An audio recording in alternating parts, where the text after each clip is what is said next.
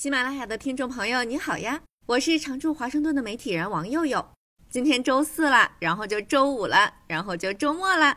今天，美国科技行业一个重磅裁员消息，让还有工作的打工人在这股寒气里瑟瑟发抖。脸书的母公司 Meta 九号宣布将裁员超过一点一万人，大约是员工总数的百分之十三。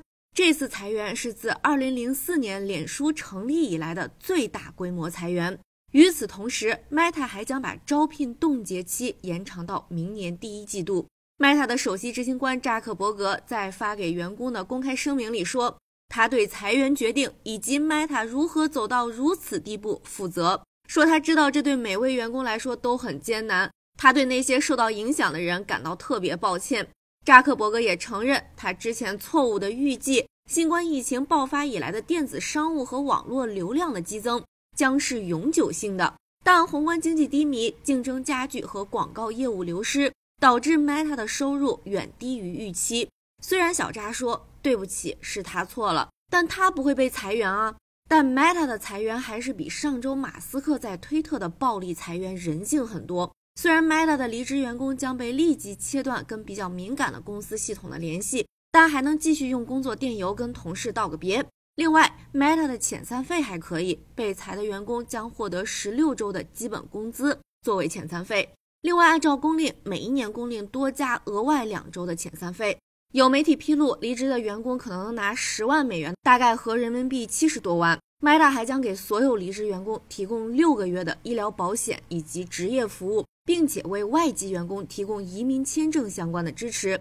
海外被裁员工的离职将根据当地的法律执行。但总体上跟在美国本土的离职待遇类似。Meta 的股价今年已经暴跌了七成，过去几个季度经历了令人失望的收益下滑，反映了数字广告市场的急剧放缓，经济在衰退的边缘摇摆不定，以及扎克伯格元宇宙上几十亿美元的投机性投资。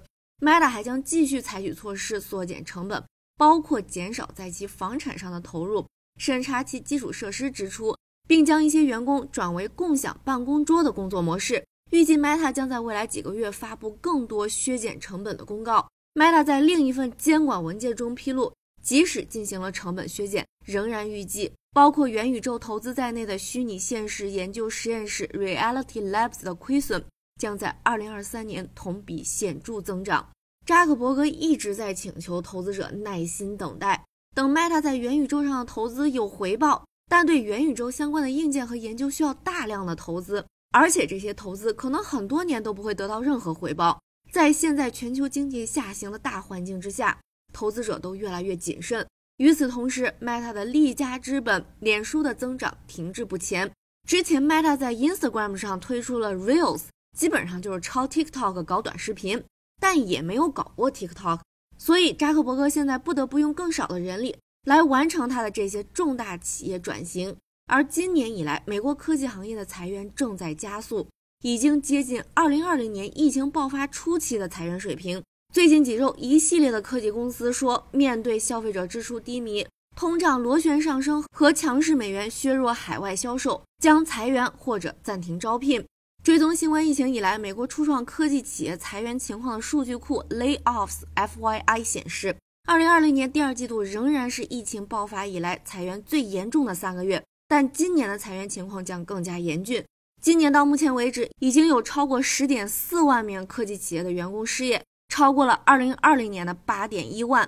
美国科技巨头是过去十年全球经济的主要推动力，但目前这些公司都判断宏观经济风险较高。苹果、亚马逊、谷歌的母公司 Alphabet、软件制造商 Salesforce。都相继宣布了裁员或者冻结招聘计划。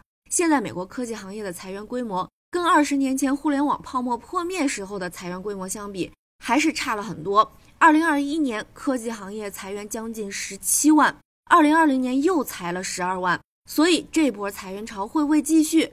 接下来寒气还要传给谁呢？大家所在的行业现在情况怎么样？裁员严重吗？欢迎留言分享你的想法和观察。今天就聊到这儿了，拜拜。